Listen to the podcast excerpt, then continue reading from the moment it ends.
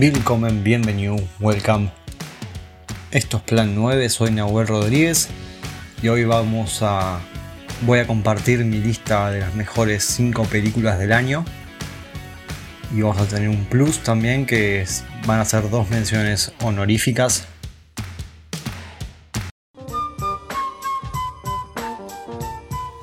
Primero que nada tengo que decir que el año 2020 fue devastador por la cantidad de, de muertes que provocó la pandemia.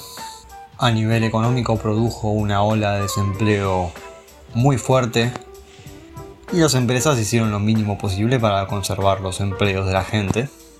También vimos que los países que más sufrieron el COVID-19 fueron aquellos que tienen estados ausentes y sistemas de salud privatizados.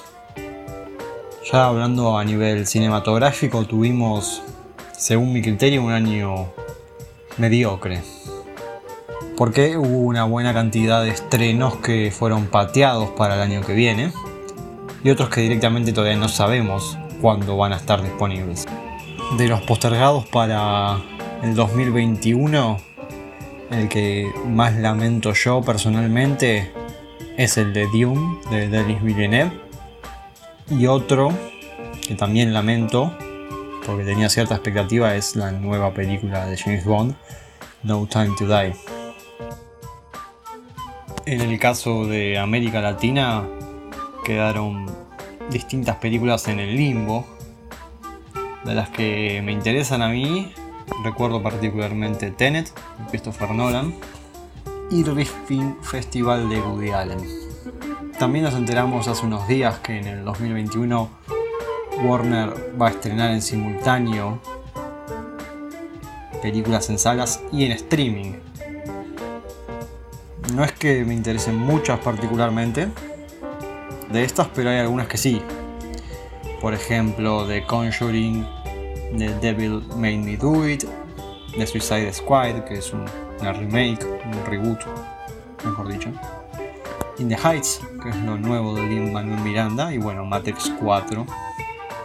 Más allá de las bajas que no podemos terminar de estimar a nivel cinematográfico, con cosas como el cierre de salas de cine arte, los problemas económicos de festivales pequeños y medianos, los problemas económicos de, que sufrieron distintas revistas de cine. Tuvimos un hecho que si se quiere fue afortunado y fue que contamos con la apertura de festivales internacionales de cine al gran público, los cuales se pudieron ver desde la web y bueno, fueron gratuitos, la gran mayoría. Gracias a eso pude ver distintas cosas como el Festival Asterisco, el Festifreak, el Festival de Mar del Plata o el Festival Buenos Aires Rojo Sangre que estuve mirando durante esta semana. Así que gracias a esta cuestión, la lista que hice de mejores películas del año es diversa, diferente a otras de distintos años que hice para mi blog plan9podcast.blogspot.com. Y bueno, se caracteriza por tener una presencia relativamente fuerte latinoamericana. E incluso tenemos una película africana. Dentro de las menciones honoríficas tenemos primero a Borat Subsequent Movie Film de Jason Walliner. Como el título bien indica, este año tuvimos la vuelta de, de Borat, interpretado por Sacha Baron Cohen, seguramente sepan. Bueno, esta cinta que es de Amazon Prime Video no posee ningún tipo de proeza técnica, pero sí tiene buenas actuaciones, dentro de las cuales destaca especialmente la actriz búlgara María Bakalova y a Sacha Baron Cohen, obviamente, el cual se presenta muy comprometido en su en su rol. La vuelta de Borat resultó necesaria para mí, para mostrar el estado de situación en los Estados Unidos, que para el momento de, de la filmación de la película tenía este presidente misógino, racista y negacionista de la pandemia como era Donald Trump. Esta cuestión necesariamente se iba a reflejar en la población del país. Estas ideas. Borat Subsequent Movie Film es una sátira política que no abandona las ideas de la primera entrega y hace reír a carcajadas a los espectadores. Por lo menos a mí, tuvo grandes momentos. De hecho, la vi dos veces y la segunda vez me volví a reír. Viendo únicamente los trailers, también me reí de nuevo. Bueno, la segunda mención honorífica que quedaría, digamos, sexta en mi lista de las mejores películas del año es Dick Johnson is Dead, de Kirsten Johnson.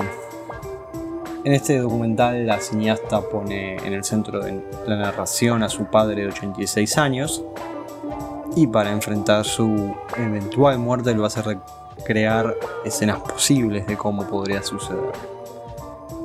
Aquí Kirsten realmente mezcla la realidad con la fantasía y termina componiendo un relato desgarrador de cómo la vejez deteriora la mente humana. En el cuarto puesto tenemos a Mank de David Fincher. Esta fue una de las películas más esperadas del año y su mérito para mí está principalmente en contar la historia de un guionista para generar un relato alterno sobre la realización de una de las películas más relevantes de la historia del cine como es El Ciudadano Kane.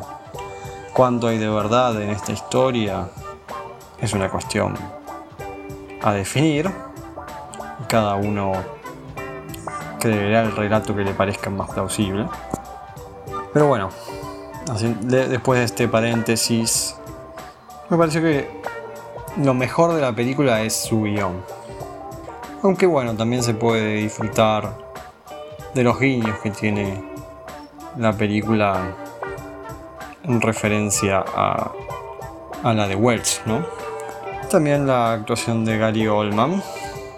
No obstante, tengo mis problemas con las decisiones técnicas empleadas en la película y también con el trabajo de, de Gary Oldman por eso no está más arriba en el ranking.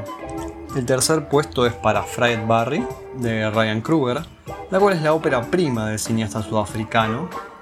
Sinceramente es una película que no estaba en mis planes hasta la semana pasada. La empecé a ver con pocas expectativas porque no, no sabía nada de ella. Aunque sí recordaba haber visto el tráiler hace un tiempo. Y la verdad es que me llevé una muy grata sorpresa. La posibilidad de visualizarla fue gracias a su exhibición en el Festival Buenos Aires Rojo Sangre.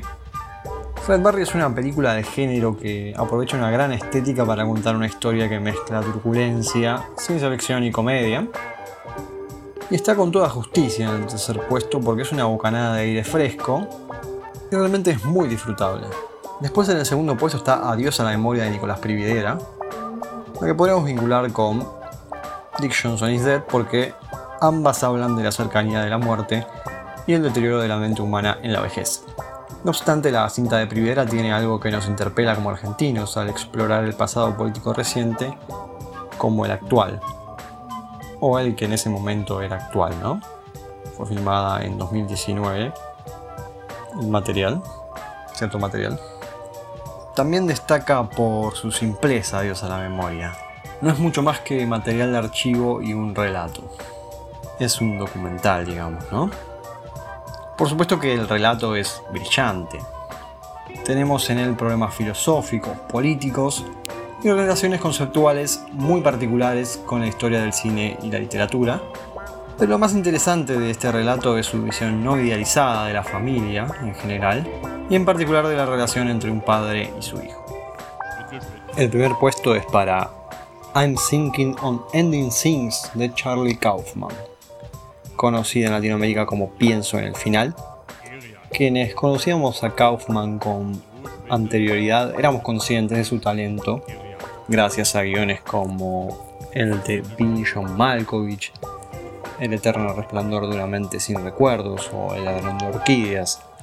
Pero con I'm Thinking on Ending Things lo tenemos en otro nivel, con una película muy superior a sus otras obras como director.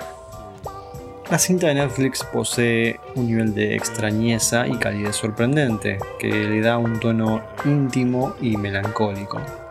Tiene además un gran elenco con sólidas actuaciones.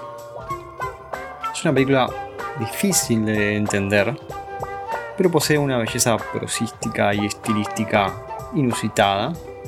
Solamente voy a decir esto para no sobreanalizarla y para que si no la han visto vayan a verla. Bueno, de esta forma terminamos este capítulo del podcast. Espero que les haya gustado mi selección y que hagan una propia. Pueden comentar su selección en los comentarios de YouTube y esperemos que el próximo año sea mejor, tanto a nivel fílmico como a nivel social. Recuerden que estamos en Twitter e Instagram como arroba plan 9 podcast. Ahí van a encontrar algunas sorpresas, cosas distintas a las que escuchan acá. Y también tenemos Facebook que es plan 9 podcast. Soy Nahuel Rodríguez y les deseo buenas noches y buena suerte.